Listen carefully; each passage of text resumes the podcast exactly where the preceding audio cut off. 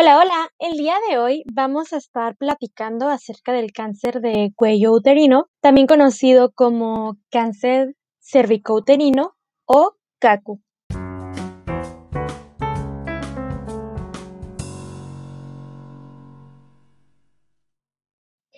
Este tipo de cáncer es el crecimiento de desarrollo y la multiplicación de manera desordenada y sin control de las células del cuello uterino o de la matriz.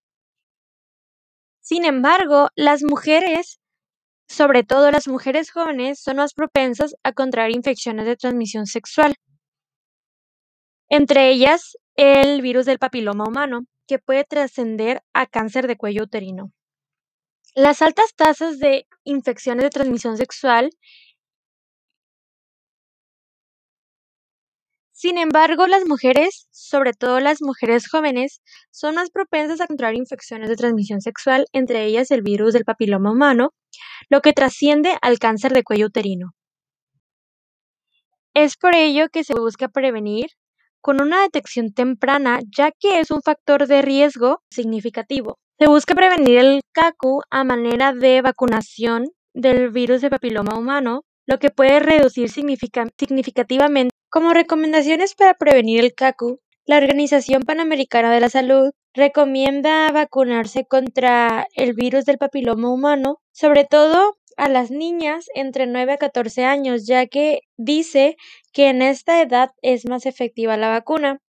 Además, la Secretaría de Salud promueve el uso del condón, que este reduce en un 70% la transmisión del virus del papiloma humano. También la detección oportuna y tratamiento de lesiones precancerosas y evitar el consumo de tabaco. En México existen programas de detección de infecciones por virus de papiloma humano y detección de lesiones precancerosas y de cáncer de cuello uterino. Se le recomienda a las mujeres que asistan periódicamente a citas ginecológicas en un periodo de seis meses aproximadamente y que a partir de iniciar su vida sexual, cada año se realiza la prueba del Papa Nicolau, ya que esta también detecta el cáncer de cuello uterino. En las instituciones del sector de salud se realizan los Papa Nicolaos. Es una prueba gratuita y está disponible en todas las instituciones del sistema de salud nacional. Sin embargo, un estudio realizado en el 2008 arrojó que las causas principales por las que las mujeres no acuden a realizarse el Papa Nicolau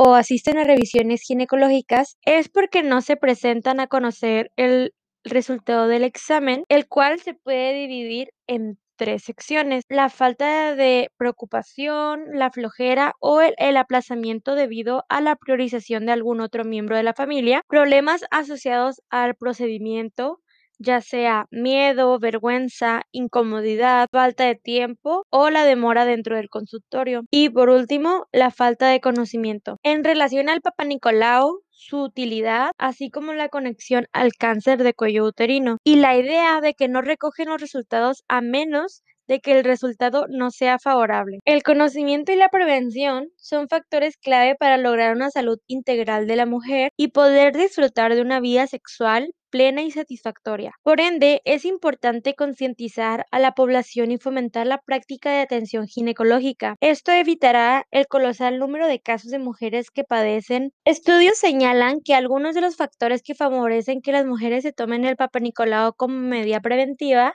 son el grado de conocimiento, la presencia de síntomas ginecológicos, la edad mayor de 30 años, mayor nivel socioeconómico y tener seguro social. Para finalizar, te invitamos que si aún no has realizado tu cita periódica con la ginecóloga o el ginecólogo, no le des más vueltas al asunto y la hagas lo más pronto que te sea posible. ¿Te cuidas tú? Nos cuidamos todas.